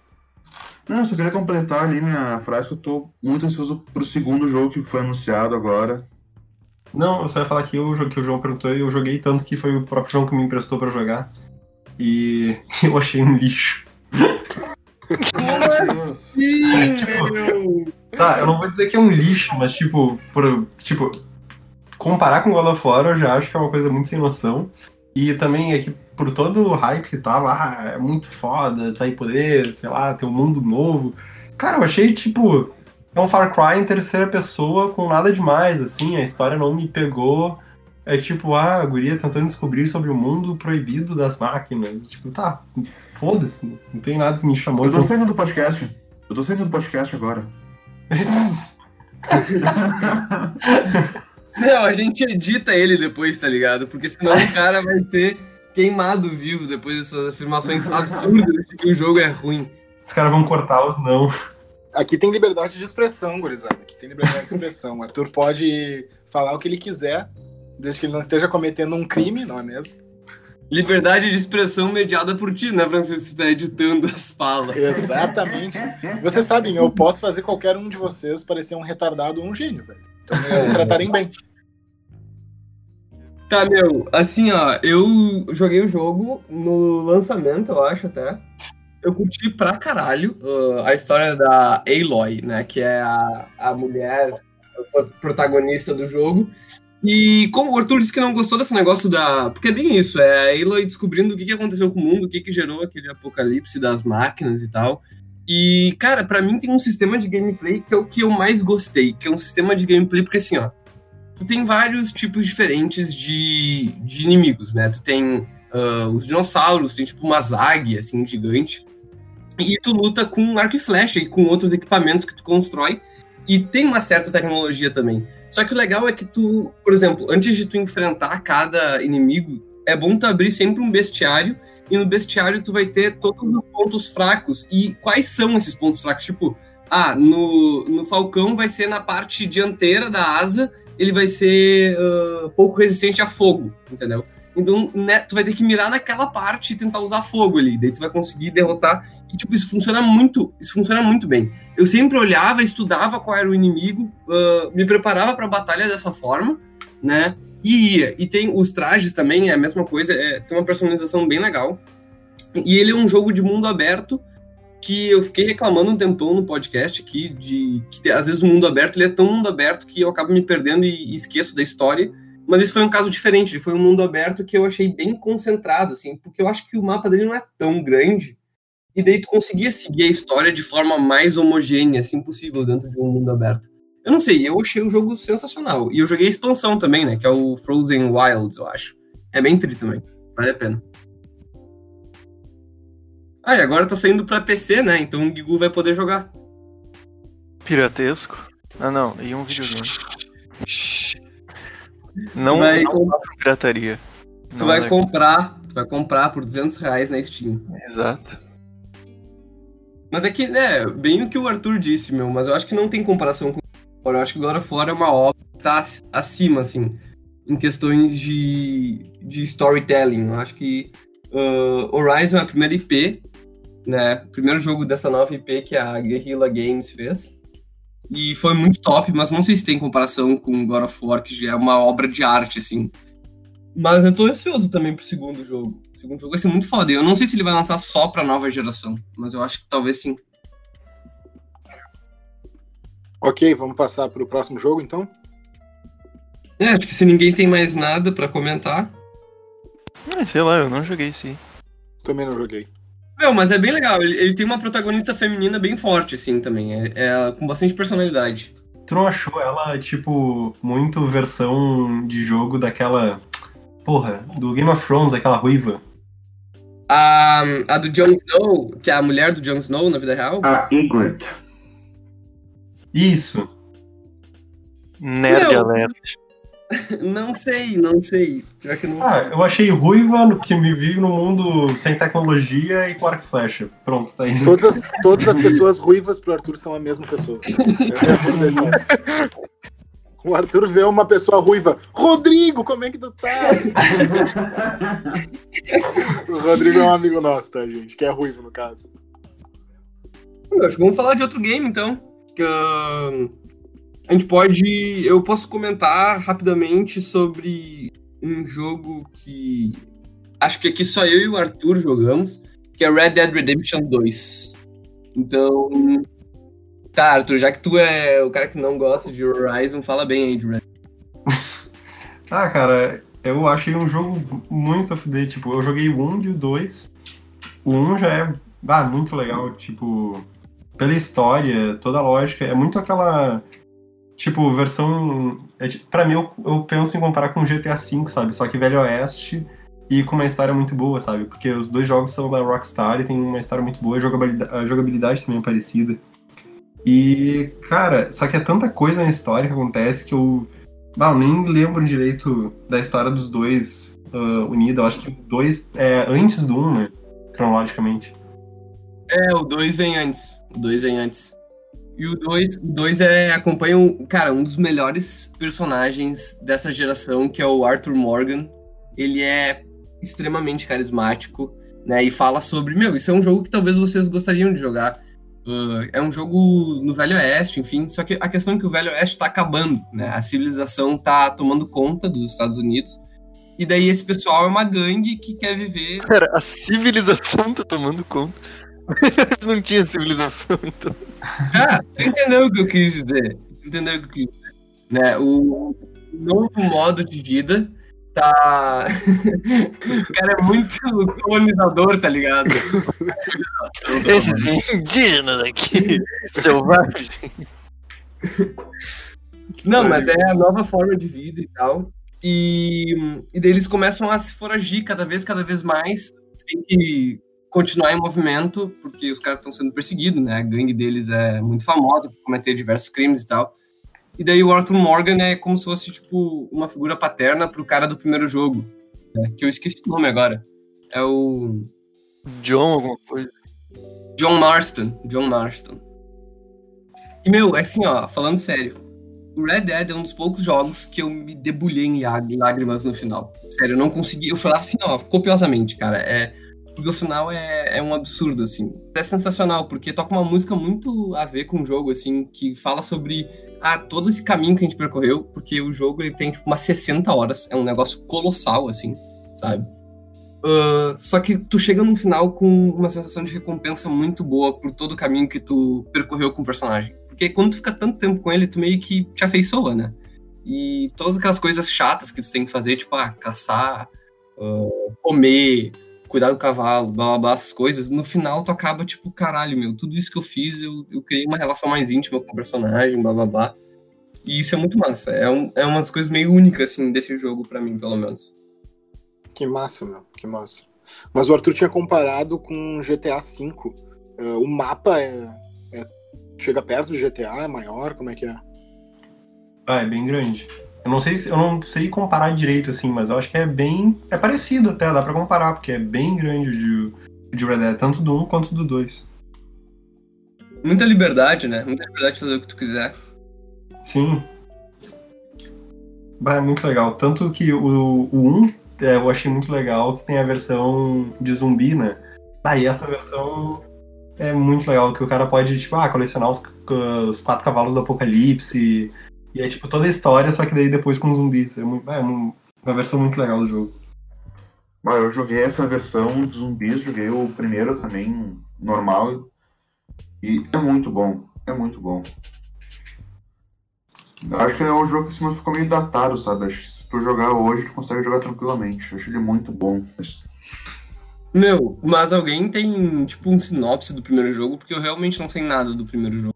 Eu não sei qual é a quest do John Marston. Bah, pelo que eu lembro, é que ele tá sossegado agora, ele não é mais um fora da lei, e ele formou família. E daí vem o pessoal do FBI e, e, e fala assim pra ele: ah, tu tá sossegado agora, mas é o seguinte, tu ainda tem crime, tu ainda tem que pagar pelos teus crimes, mas tu pode pagar indo atrás dos teus ex-companheiros. E daí a história do jogo é ele indo atrás dos ex-companheiros dele para o FBI deixar ele livre. Só que no final é todo mundo sendo um bando de filha da puta e, e todo mundo se fudendo. É bem estilo Red Dead, né? Todo mundo se fode.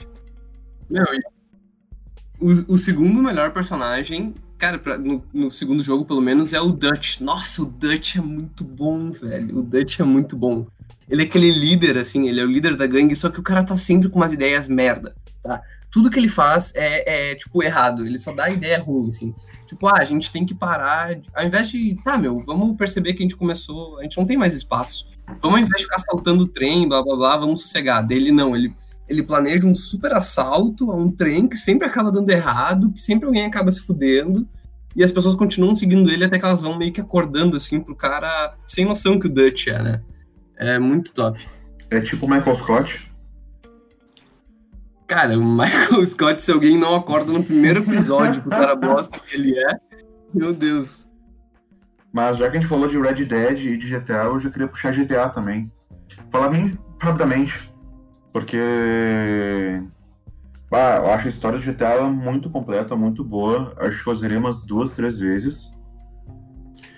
E não só a história em si, mas o modo online dele também é muito bom. Eu jogo até hoje.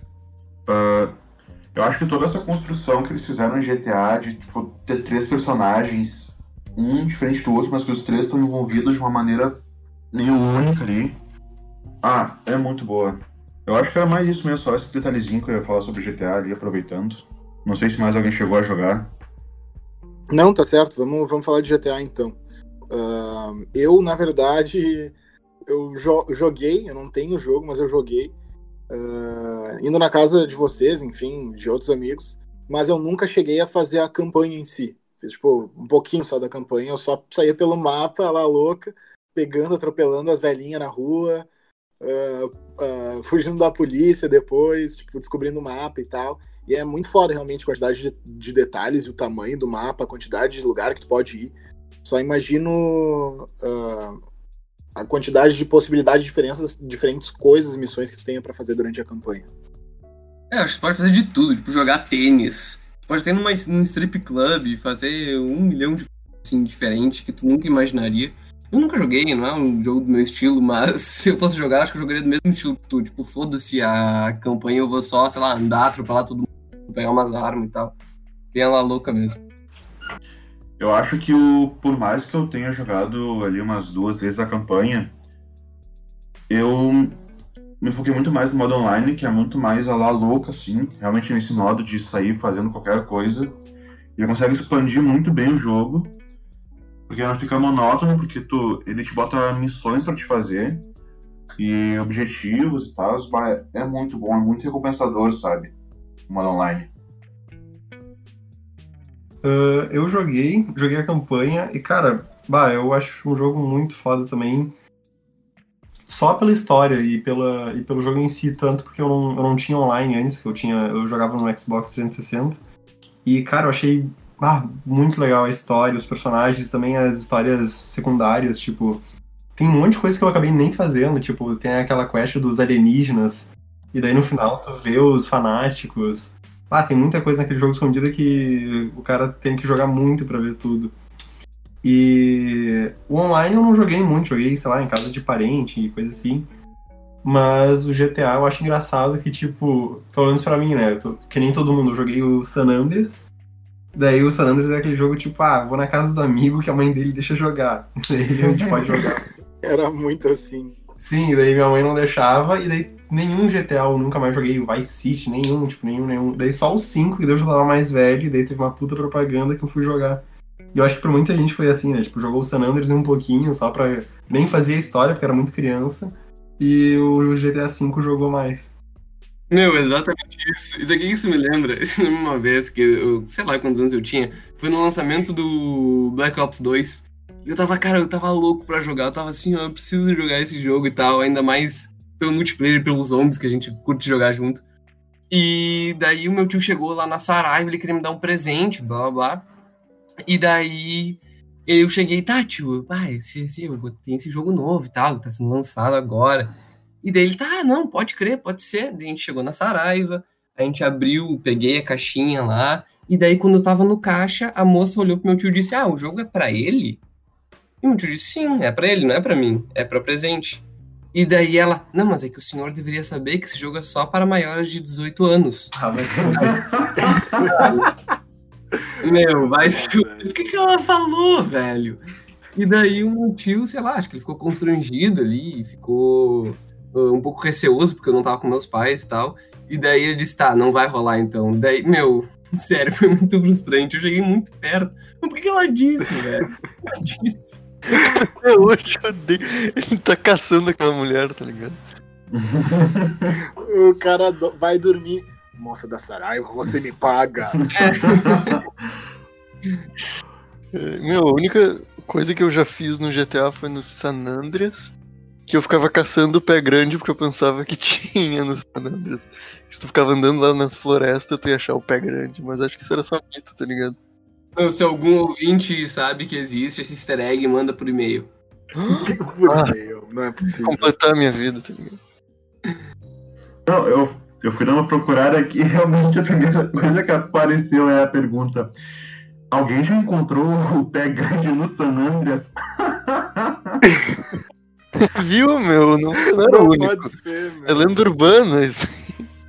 Então, meu, mas pode falar aí do, do outro jogo que tu. que eu sei que tu tá se coçando pra falar já há um tempão. Posso, posso. Vou, vou puxar então o próximo jogo de mais focado em escolhas, né? Que eu acho que todo mundo já percebeu que são os que eu É o único, é o único que joga. Ó, não vale bullying aqui, a gente tá num lugar livre. Ah, então esse jogo se chama Until Dawn. Ele é de 2015 e ele é de terror, tá?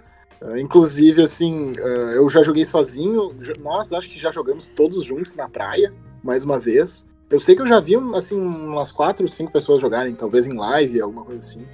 E ele é bem estilo filme de terror mesmo, assim.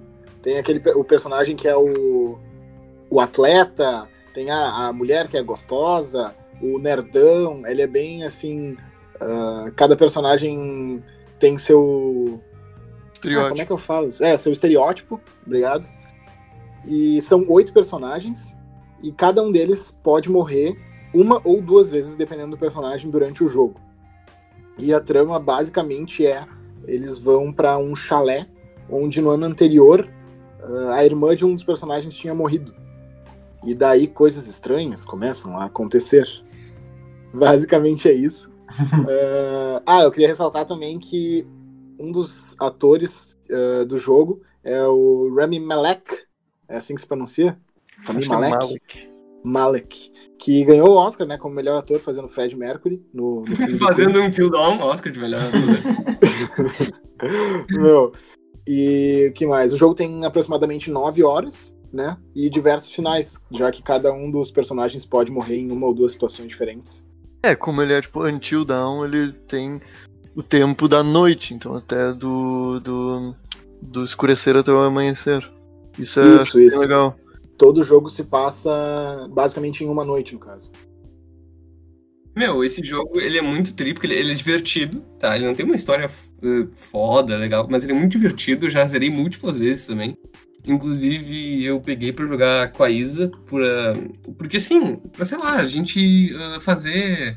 Um, eu queria que ela se aproximasse um pouco da, dos negócios dos jogos de videogame e tal, porque eu gosto bastante. E daí eu comecei a apresentar esses jogos, assim, que o Francisco gosta, que eu também gosto. E daí a gente começou a jogar Until Dawn e ela adorou, assim, porque ela, ficava, ela fica extremamente envolvida com filmes e com jogos. Daí, enquanto acontecia uma coisa, tipo, super tensa, de ter que apertar uma sequência de botão, ela ficava me batendo, assim, e tal, me xingando quando eu errava. Meu, mas é, é tri, é tri. E, e daí eu ficava uh, brigando com ela quando ela matava os personagens, porque, tipo, como eu já tinha jogado, eu dizia, ah, tu faz as escolhas, eu vou só ser a parte mecânica do negócio, né? E daí, às vezes, ela matava uns personagens, tipo.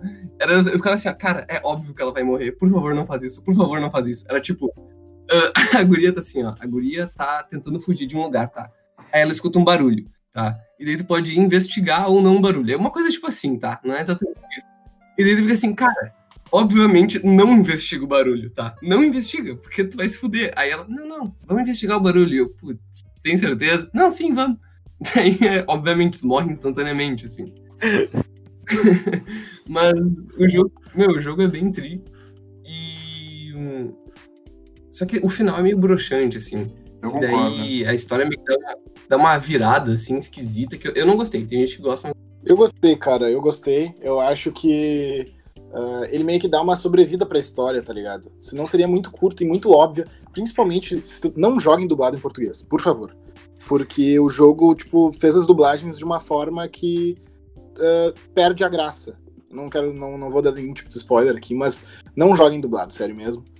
Uh, e uma coisa que me irrita um pouco no jogo, eu, é um jogo que eu adoro, assim, adoro mesmo, mas que tem algumas mortes de personagem que é tipo, tu não tem como saber, tu não teria como evitar a morte. Por exemplo, ok, tem umas que são, ah, tu tem que fazer uma sequência de botões e o cara vive. Ok, ok. Tem outra que é tipo, ah, tu quer pegar o caminho da esquerda ou da direita. E aí um deles tu morre. Claro que não sou a maioria, é uma ou outra, mas mesmo assim, quando aconteceu comigo uma das vezes, eu fiquei muito puto, porque eu fiquei, cara, como é que eu ia saber? Como é que eu poderia ter evitado isso, sabe? Mas tem outras escolhas, a maioria delas faz sentido, assim, se tu uh, quer atirar ou não numa coisa, ou num personagem, enfim, isso muda o rumo da história. E, bom, acho que basicamente é isso. Meu, pega sempre o caminho da esquerda, tá? Porque todo mundo vai pensar que tu vai pegar o caminho da direita, mas pega o caminho da esquerda. Eu sempre faço isso e sempre dá certo. É que nem resolver um labirinto, tá ligado? Sempre anda por o mesmo lado. Exato. O, o João falou que fez isso com a Isa, eu também fiz isso com a Isa. Tipo, só pra deixar claro, a gente não namora a mesma pessoa. né? Eu tenho a minha Isa, ele tem a Isa dele. Mas eu também, tipo, eu peguei ela pra jogar e, meu, é muito legal de jogar. Tipo, eu eu não lembrava de nada, eu nunca lembro de nada, eu sempre esqueço as coisas, então, tipo, parecia que eu tava jogando de novo o jogo. O cara é um peixe. Ah, cara, era, era, igual isso, eu também, eu ficava, eu era mais a parte mecânica e a gente fazia as decisões juntos, sabe, o que a gente faz agora. E, bah, meu, era muito a fuder que a gente, a gente deixou quase todo mundo vivo, tipo, no final, assim. E daí a gente fez uma coisa que fudeu tudo e cagou, mas, bah, é, é muito divertido de jogar. É verdade, esse é um jogo bom para se jogar em mais pessoas. Ele não é muito assustador, assim. Ele é mais divertido mesmo. Ele é mais de jumpscare, não é um terror tão É psicológico. que a jogabilidade dele também tá mais na. É, como vocês falaram, nas escolhas do que no- no- na parte mecânica. Daí quando tem uma. Quando a gente jogou, acho que, sei lá, entre seis pessoas que a gente tava. É, a gente tava em muita gente, né? E daí todo mundo ficava xingando as escolhas. E, não, não, faz isso, faz isso. Isso era bem legal. Tipo, discordância. A gente votava pra ver o que, que a gente ia fazer no jogo. Fazer uma assembleia. Tinha que ter. Tinha que pausar o jogo pra votar. E aquilo que o Gugu falou, que é meio que ele achou legal, que vai, é, dura a noite inteira, né? Porque o nome do jogo é Until Dawn. Eu não tinha percebido no início, quando eu percebi quando eles estão lá, ah, porque até o amanhecer, não sei o que, eu. "Ah, Meu Deus, agora tudo se encaixa. Eu joguei, acho que fizeram umas duas vezes Until Dawn. Não foi com nenhuma Isa. E não foi em galera também. Mas não tem nada mais a adicionar, assim, Miguel. É um jogo. A campanha dele é bem boa também. Não tem muito mais o que eu adicionar do que já foi falado aí. Ah, obrigado, Jesse, pela participação. possível. Não é possível. Que cara ultra merda, meu. Não pode ser. Isso, merda, um falou mal de Horizon, velho. Já que ninguém mais tem nada pra falar de Dawn, vamos falar do jogo mais foda do mundo, né? Já feito, que é Assassin's Creed. Que eu tô só me- claramente me referindo do primeiro até o Revelations, depois começa a não ser o melhor- mais o melhor do mundo. mas. ah, eu não sei se eu, se eu tenho que introduzir a história do jogo, mas é basicamente. Tem os Templários e tem os Assassinos. Pra quem não sabe a história, quem é os Templários, vai estudar, eu não vou explicar aqui, não é meu, meu trabalho explicar. E daí, basicamente, os assassinos são contra os templários. E tem a Liga dos Assassinos. E essa luta dura até os dias presentes, atuais. E só que hoje em dia os templários se chamam Animus Corporation. E os assassinos são uns bandos de perrapado fudido que ninguém conhece direito e estão quase sumindo do mapa. E o teu protagonista é o Desmond Miles, que é um assassino, ele da linhagem de assassinos. E ele vai para a empresa Animus, porque a Animus agora ela quer pegar informações valiosas de objetos valiosos da história e ela tem um processo que é basicamente eu vou pegar essa pessoa e vou fazer ela reviver as memórias dos antepassados dela pelo código genético e daí com isso a gente vai saber o que aconteceu certinho. E daí na história tem os três primeiros que eu vou falar, né? Os três primeiros não, do um é o Revelations, tu é o Desmond e, e tu primeiro reencarna Altair Ibn Al-Said, acho que é esse o nome dele, não sei, que é um assassino, e depois tu encarna o Ezio Auditore da Firenze, né, da Florença. E basicamente esse é o jogo, tu fica indo e voltando, mais no passado, como um assassino lutando contra os Templários, e nos dias atuais lutando contra a Animus, mas mesmo assim participando dos experimentos com ela, porque os assassinos são os fudidos. E acho que é isso a introdução. Essa ideia da Ubisoft foi sensacional, porque isso dá uma possibilidade sem limites pra eles fazerem jogos, tá ligado? Tanto é que eles começaram a fazer um por ano e ficou bosta. Mas todas as ambientações, cara, são absurdamente incríveis, assim. Ah, da Itália, Grécia, ah, enfim, todos os países que eles contemplam e na sua idade, sei lá, ah, na Grécia Antiga, né? Aí tem no Egito Antigo também, que são os, os mais novos, que são outro estilo de gameplay, é mundo aberto, não é mais aquela coisa, não tem mais aquela história dos assassinos contra os templários, virou mais um RPG mesmo. Mas, cara, essa ideia deles foi sensacional, né? Porque é um- uma galinha de ouro, assim. E eu joguei, eu joguei só. Antigamente eu joguei o Brotherhood quando eu tinha o 360. E só que daí eu acabei jogando os de Poser. Eu joguei o Syndicate, o Unity e o Origins. Né? O Syndicate, o Syndicate é na, na Revolução Industrial, na Inglaterra. É muito tri, e os personagens que tu encontra, por exemplo, tu pode interagir com Marx, fazer uma quest pra Marx, tá ligado? Ah, tu pode fazer uma quest pra rainha e blá blá blá. Cara, é muito tri, é muito tri. Ah, o estilo de gameplay ficou um pouco estranho, né? ficou um, um esquema de combate muito bizarro, assim, ah, nada natural. O Unity eu peguei depois do, do grande update que teve, então não sofri muito com bug. E, cara, eu gostei do estilo de gameplay. Eu achei ele mais. Tu não pode, tipo, pegar e derrotar 50 cara ao mesmo tempo, né? Tem que ser um pouco mais cauteloso. E a e Paris, né, pré-revolução francesa, é incrível, é incrível. Mas, cara, são jogos legais, não são jogos nada demais. Não é que nem o primeiro e o segundo, que são os top de linha, assim, né? E o Brotherhood também. Mas vale muito a pena, meu. Uh, quem não jogou aí. Acho que o irmão, teu irmão Chico jogou o Syndicate, não? Eu vi que tu tem aí na tua casa. Sim, ele tava jogando, meu. Ele tava jogando, só que eu acho que. Não sei se deu um erro no, no próprio videogame ou se foi no CD o que aconteceu, mas ele perdeu, tipo, a campanha quando ele tava, sei lá, 70%. Nossa. Aí ele ficou muito puto. Só que o CD não tava funcionando, daí a gente não ia comprar mais um CD, né? Aí ele não chegou a terminar, mas ele jogava. É, eu nunca vou me esquecer, acho que foi na casa do Arthur uma vez que eu joguei. Ele tentou me ensinar, só que eu não tô acostumado com esse, com esse estilo de jogo. E aí ele ficava. Tá, Chico, tu tem que ir lá, chega por trás dele. Não, Chico, por trás dele. Daí eu bocava o cara de frente, assim, tá, tá, então tem que entrar no modo combate. Tem que clicar quadrado ou triângulo que faz o ataque, sei lá o quê. Eu, ai meu Deus, eu ficava pulando na frente do cara. Assim. Eu, Chico, não, não é isso que eu tô te dizendo pra fazer. meu, eu sei, que, eu sei que eu só, tipo, ficava perdendo no primeiro nível e ele, e ele, no fim das contas, desistiu de mim. Meu, isso, sabe o que isso me lembrou? Isso me lembrou uma vez, assim. Eu joguei o Assassin's Creed 3 também, que é muito tri. E eu joguei no 360, então, bah, faz um tempão. E uma vez, uma amiga da minha mãe veio aqui em casa, sei lá, um churrasco, alguma coisa.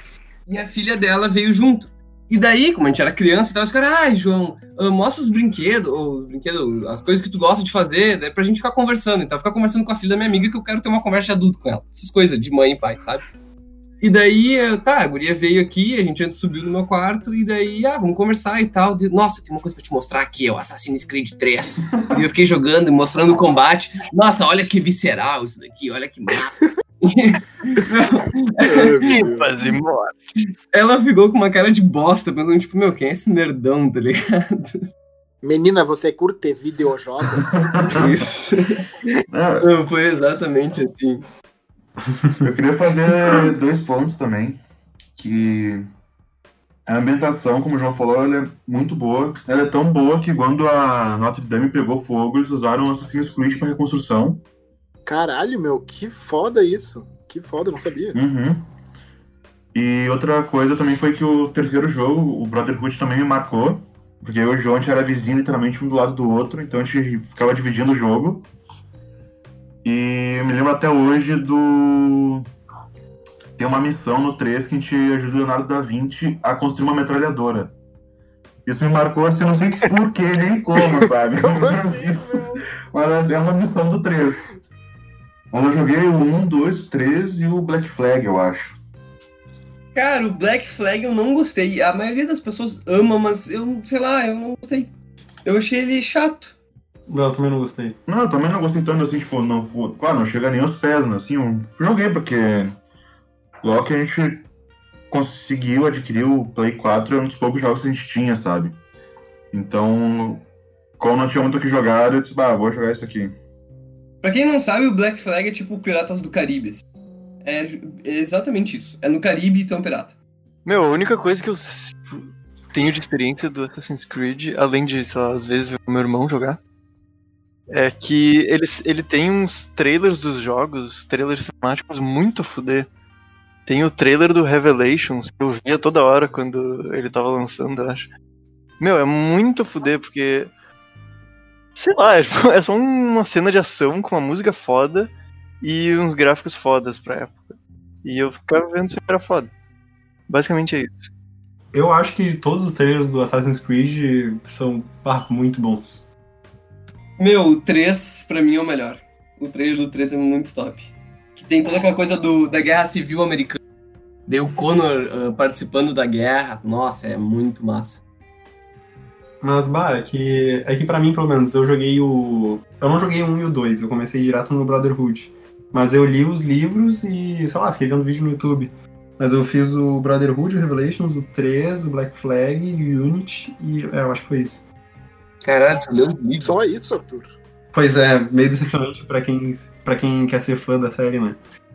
Mas. Mas, cara, sei lá, depois do Revelations eu acho que eles mudaram a mecânica do jogo.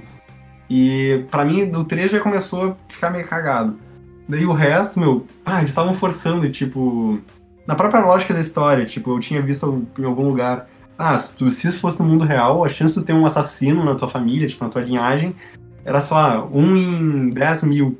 E agora eles pegam um Desmond Miles e o cara tem, sei lá, 47 mil assassinos na linhagem dele, tipo, Uhum. sem noção. e ah, os caras só forçavam a barra, sabe? E tanto quando eu era mais novo, eu ficava pensando, pá, que é foda, um jogo que, que ensina história e, e relaciona com coisas, né, famosas, reais. Eu ficava pensando, pá, ia ser muito legal se fizesse em versão Império Romano, versão Egito Antigo, versão China. E daí eu, Bah, é muito legal que Leonardo da Vinci tinha uma metralhadora. Meu, eu ia falar isso, eu ia falar exatamente isso. Um jogo que olha, aí o cara tá na sala de aula falando da vez que construiu uma metralhadora quando era Sim. Meu, só que ficou muito cagado. Tipo, é muito aquela coisa, tipo, ah, na- te- pensa bem no que tu quer, sabe? Que daí agora fizeram o que eu queria quando eu era mais novo e agora eu acho que é uma bosta o jogo.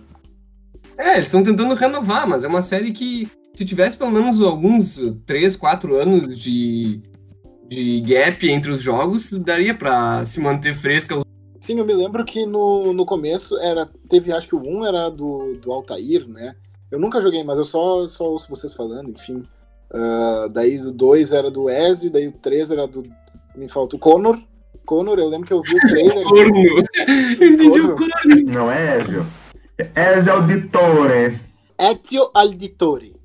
Da Firenze. da Firenze. Meu, mas.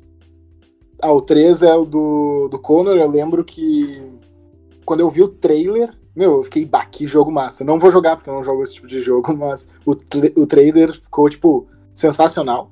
Mas depois eu acompanhei toda a treta de que virou anual e daí baixou muito a qualidade. Eu nem sei hoje em dia. Tá anual ainda? Tá a cada dois anos? Como é que tá, você Que sabe? eu saiba, não. eles deram dois anos, eu acho. Meu, eles deram dois anos entre o Origins. Não, desculpa, eles deram dois anos entre o Syndicate e o Origins, eu acho. E daí eles começaram a criaram a fórmula do RPG e agora estão aplicando anualmente. Tá, mas a história ainda segue o bagulho da empresa no futuro e tu volta pro passado? Meu, sim, sempre tem esse plano de fundo de tu voltar pro passado, mas é que perdeu as coisas de ter o, o Desmond ou ter o, o outro cara que eu esqueci o nome. Agora é só, tipo, ter uma pessoa aleatória que acessa as memórias. Entendeu? Não tem nenhum embasamento no, no, no contemporâneo, assim. Ah, que chave. Pode crer. Vai ser o Valhalla agora, né? Pode já saiu. Não, não saiu, meu. Data de lançamento 17 de novembro de 2020. Tá, então acho que como já acabamos de conversar sobre Assassin's Creed, eu gostaria, eu gostaria de puxar um jogo que é muito especial pra mim, que é Borderlands. Acho que ficou muito ruim Borderlands, né? Mas é Borderlands. Ai, ai! Que isso, meu? É o robozinho do jogo. Ah, tá. Mas sério, é, eu sou um fãzaço da franquia. Eu zerei o primeiro.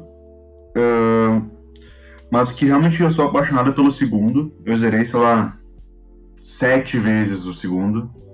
E cada vez que me chamam pra zerar de novo, eu zero de novo, porque eu sou apaixonado. Caralho, que isso? Meu Deus. Eu acho a história muito boa, me pegou demais. Eu não gostei tanto do prequel.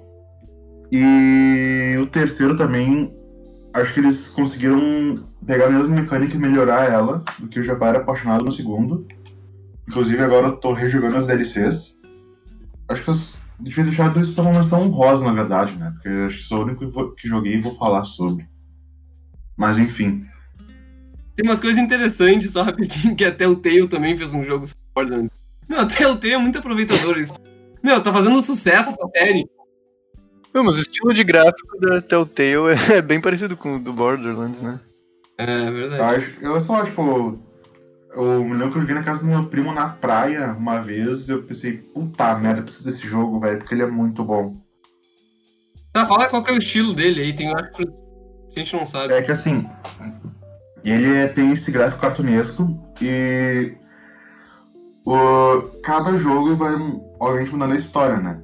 E daí, tipo, o estilo de jogo, tu pode escolher um entre quatro personagens, cada um tem sua árvore de, de habilidades, em que tu pode, tipo, uh, jogar no estilo mais furtivo. Não, não furtivo não, mas tipo, no estilo que foca mais em combate, um que foca mais em equipe, enquanto o outro foca mais assim em si lá, as coisas do gênero, sabe? E isso é muito. Tipo, tem muita diversidade de modos de jogo e vale muito a pena real se, tipo, jogarem, sabe? A gente começou a jogar, né? Eu, tu e o Gigu no PC, só que, sei lá, eu não gostei muito e o meu PC não tá rodando direito. Uh... Tá... quando a gente foi jogar o meu mouse tava totalmente bugado, eu tava jogando no touchpad, né? Ficou horrível. Mas é que, é, ele pode ser massa e tal, só não é meu estilo. Daí uh, o, jo o, João Cláudio não vai zerar a oitava vez do jogo dele, com... pelo menos. É, eu, eu joguei o 2 também. Tu uh, jogou? Não todo, justamente porque. Na verdade, eu parei porque eu cheguei num chefão que, que tava impossível para mim. Eu tentei ele umas 15 vezes e não tava conseguindo desistir. E cada vez que tu volta, assim, tu volta com menos dinheiro, eu tava, tá, vou me fuder, não vou conseguir. Meu, pra, pra quem não sabe, o Gigu é o cara que joga no porque para ele o jogo tem que ser da história e aproveitar. Não, depende do jogo. Depende da. Gigo! Gigo! Meu, tu me mentiu, tu me mentiu descaradamente. Eu tô assim, ó, eu tava numa. A gente tava jogando Jedi Fallen Order, que é o jogo do Star Wars, junto, tá? E daí eu tava numa parte impossível de passar, porque eu, cabeça dura, ah, eu vou jogar no difícil para ter um desafio e não sei o quê. E daí o Guigu, meu, eu tô conseguindo passar muito de boas, eu tô no médio. Nossa, é muito fácil, eu fui de primeira. Daí eu, tá, botei no médio. E eu continuando morrer pra caralho. Meu Deus, Guigu, é um deus do videogame. Porque o cara nunca, quase nunca joga jogos de campanha e passa direto aqui, tá ligado? E daí o Guigu, manda um print da tua tela. Aí quando o cara manda o print, tá no easy ali, tá ligado? O cara é canastrão da eu, eu jurava que eu tinha metido no normal, assim, porque... Que cara Mas... mentiroso, meu. Meu, Jedi. Bom, a gente fala desse depois, mas o Borderlands, pra mim. Eu não sei porque eu comecei o 2, ele começou, tipo, com 500 mil textos na tela. Deu, tipo, ah, não falei tudo isso, caramba, eu não li nada. Eu comecei, tipo.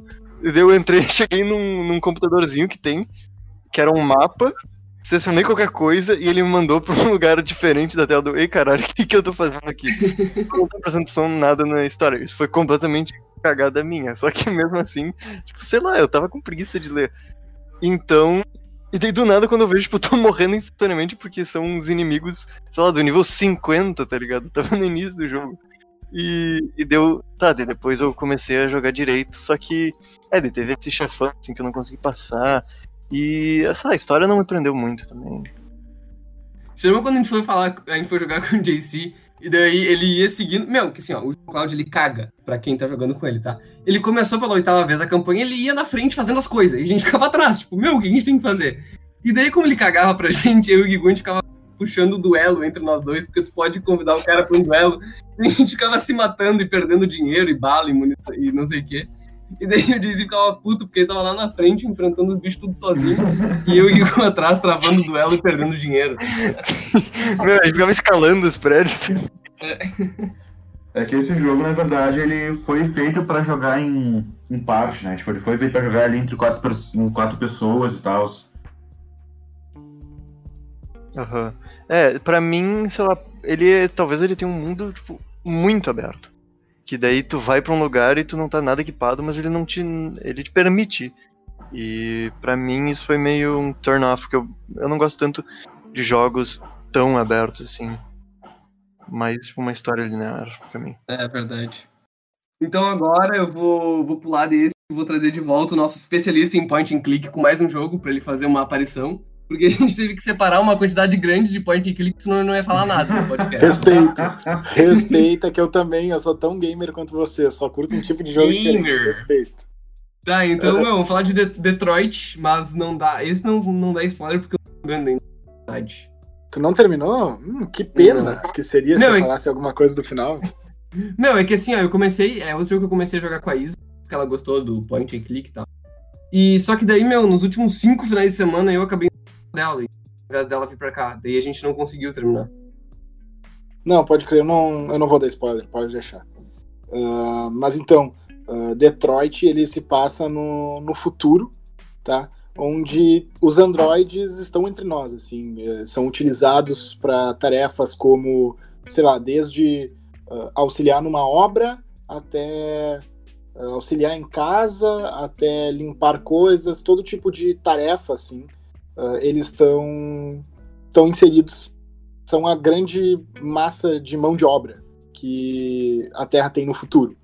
E ao mesmo tempo, tem muitas pessoas que odeiam os androides porque os androides tiraram seus empregos. Então não tem mais empregada doméstica, não tem mais pedreiro, porque agora são androides que fazem uh, esse tipo de trabalho, porque tu só compra ele e depois tu não gasta mais nada com. com não, não precisa pagar, enfim. Né? Uh, e basicamente a trama é sobre alguns androides que começam a se comportar de uma maneira diferente daquelas, daqueles são programados para se comportar. Então, por exemplo, um que é no começo do jogo, uh, tem um androide que ele é. Uh, bom, ele tá lá cuidando da criança, e aí do nada ele meio que ataca a criança, assim. E, e isso vai acontecendo com diferentes androides, e tem essa grande companhia que, que produz todos os androides que começa a tentar descobrir o porquê disso. São os chamados desviantes. Uh, e daí tu vai jogar com três personagens, que são a Kara, que é uma, uma androide que é cuida de, de crianças, faz tarefas de casa, enfim. Uh, o Marcus, que ele auxilia um pintor famoso, é um androide pessoal do cara. E o Connor, que é um caçador de, de deviantes. Então ele trabalha para essa grande empresa que produz os androids para tentar descobrir o porquê desses androides estarem se comportando de modo diferente e também caçar esses androides. Meu, ele próprio é um androide, né? Sim, ele é um androide, isso. Ele também é androide. Todos, todos os personagens jogáveis são androides, no caso. Peraí, desculpa aí, eu não vi o último parte. Tem um androide caçando androide? Sim, ele é um androide feito para caçar os androides desviantes. Isso aí é aquele filme. Sim, é, é parecido mesmo com. Como é que é o nome? Blade Runner. Isso.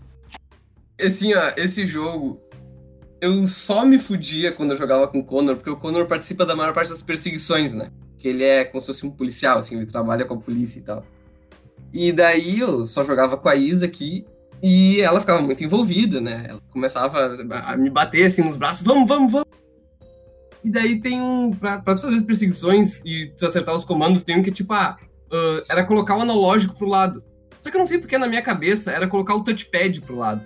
E por isso eu sempre acabava, sei lá, uh, me fudendo, caindo os negócios, perdendo as pessoas. Assim, ela ficou muito brava comigo. Até que eu descobri que era pra colocar um analógico pro lado, tá ligado? E isso me frustrou muito, meu, porque eu perdi todas as perseguições. E não foi por uma, um problema de escolha, meu. Foi, acho que um, um negócio que não ficou explicado no jogo. Qual era o comando que tinha que utilizar. Porque ele usa uma forma para te mostrar que é no touchpad, uma forma que é no analógico, é muito parecida. Eu perdi bastante coisa no jogo por causa disso. Eu sei lá, eu não tive esse problema. Eu acho que é porque tu não sabe jogar mesmo, velho. É, eu acho que tá mais inteligente. é burro mesmo. É uma questão de QI, é. no caso, né? É, eu acho que pode ser mesmo. não, meu, mas que saco. Eu realmente. Uh, ah, aconteceu uma coisa semelhante comigo. Uh, nisso de frustração que eu tava correndo, eu tava tipo clicando X para correr, X para correr, uma perseguição assim, e aí do nada veio uma escolha. E eu apertei X, porque eu tava clicando para correr, e daí eu fiz uma escolha Meu que eu não Deus. queria fazer, tá ligado? E, essa, e era no fim do jogo. Ah, então isso sacanagem. determinou o fim do personagem. Uhum. Isso eu fiquei muito puto na hora. Mas, meu, Detroit bah, é um dos meus jogos favoritos de todos os tempos. Caralho! Sim, meu. É, eu, eu, eu me inseri demais na história. Ele tem 45 finais, mais ou menos. Tá? Uma campanha de 10 a 12 horas, assim, é relativamente compridinha, claro que nada nos moldes de RPGs estilo Skyrim e The Witcher, mas é uma campanha de um tamanho bom. E, cara, o Connor, por exemplo, ele pode morrer em quase todos os capítulos. Quase todos não, mas muitos, tem muitos capítulos que ele pode morrer. Ou simplesmente perder as missões, enfim. Uh, claro que um ou outro personagem ele não pode morrer até, sei lá, metade do jogo, porque senão não existiria jogo, no caso, né? Mas tem alguns dos personagens que podem morrer antes, depois tem muitas escolhas diferentes uh, e as coisas que tu faz realmente mudam a história. Diferente de outros jogos que a gente falou aqui, como The Walking Dead, Game of Thrones, que ainda que tu possa fazer escolhas, são bem mais limitadas. Uh, no Detroit, é, que eu saiba, é um jogo assim uh, dos grandes jogos, das grandes produções que mais as escolhas mudam na história. Depois de Heavy Rain, né? Meu, eu acho que muda mais. É? Muda mais. Heavy Rain tem acho que mais ou menos 17 finais, Detroit tem 45. Cacete. Mas é que o, o Heavy Rain é famoso pelos finais serem realmente diferentes, né? Não sei se tipo um detalhezinho, um diálogo, alguma coisa. O Detroit é, os, são muito diferentes. Porque o, o Connor pode morrer em, sei lá, quantas, muitas vezes, tipo, 10 momentos diferentes, tá ligado? E daí, dependendo do que tu faz, o personagem X ou Y pode virar do bem ou virar do mal. Uh, não são só diálogos, é realmente o fim dos personagens. Mas, cara, sabe, eu vou te dizer uma coisa assim. Tu disse que tu ficou muito envolvido com a história. O meu caso é, é diferente, eu tô. Eu, eu, não tô me importando com a história, porque eu cometi o erro de jogar esse jogo logo depois que eu zerei The Last of Us Part 2, que é o melhor jogo de todos os tempos. E não é só o melhor jogo de todos os tempos, ele é a melhor experiência midiática de todos os tempos. Eu fiquei. Abs... Meu, pago muito pau, foda-se. Ô, João. Ah. A, a Isa tá aqui só concordando com a cabeça contigo. Ah, só dá, Lisa. E. Tá, mas tu, tu zerou? Tu zerou já? Ah, não, não zerei, eu tô jogando, mas ela se adiantou e viu todas as gameplays do Alan Meu Deus. Só que assim, ó, o meu, é que, ô Francisco, tu não tá entendendo, meu. A, a, a carga emocional do The Last of Us é uma coisa absurda, assim. Ela imita um filme. É bizarro o teu envolvimento. É maior do que. E no Detroit, eu não consigo, parece. Fica mais aquela coisa de boneco. É um boneco, eu tô controlando um boneco. Ah, eles querem fazer um drama, por exemplo, daquela guriazinha que sofre abusos do pai. E daí tem a Android que salva ela, tá? Meu, eu não conseguia me envolver nisso, mesmo sendo um troço horrível, porque não tem aquela, aquela mesma qualidade do Last of Us. não, meu, não tem a mesma qualidade do The Last of Us. É outro nível. Você tem que jogar esse jogo, porque na real não joga, porque depois que tu jogar, tudo vai parecer medíocre pra ti. Cara, eu boto fé que realmente pode ser diferente uh, o quanto tu se envolve em um e em outro. Mas eu também boto fé que The Last of Us tu tava ali sozinho, fechado, zerando super rápido. Enquanto, meu, Detroit tá ali zerando aos poucos, com a Isa, tá ligado? Não tão focado, mais descontraído. Eu acho que isso também influencia. Não tô dizendo que The Last of Us tem uma história pior que Detroit, não é isso que eu tô dizendo. Mas eu acho que é um ponto de influência também, isso, tá ligado? Aí que tá, aí que tá. Por exemplo, é que são propostas diferentes. Uh, o The Last of Us, eu não zerei rápido, eu zerei devagar, de propósito, tá? Eu tava afim de zerar rápido, mas eu ia me parando. Eu jogava, tipo, no máximo, no máximo, no, tipo, muito no máximo, duas horas num dia. Sete e daí horas. eu. e daí eu. Ah, duas horinhas no dia, depois no outro não jogava e tal, pra eu vir com mais vontade depois. E, e o, o Detroit tô jogando com a Izzy. Daí dá aquela coisa de a gente tá junto ali, querendo fazer as escolhas, debatendo sobre as escolhas. Então, isso também traz um envolvimento maior, porque daí tu, tu não pensa só contigo, tu fica, meu, tá, essa escolha, vamos parar, vamos pensar, não sei o quê. Mas é que eu não sei, cara, é, é muito diferente. A atua... Esse jogo tem um ator até famoso, né? Eu não me lembro o nome dele, mas ele faz, por exemplo, Grey's Anatomy. Isso. Tá, então eu não vou falar, me estender muito sobre o The Last of Us 2 pra não estragar a experiência do Arthur. Senão ele vai ter que quebrar a quarentena e vir me dar um socão na cara. Então tá. Então, galera, para não ficar tão comprido esse podcast, acho que vamos acabando por aqui então.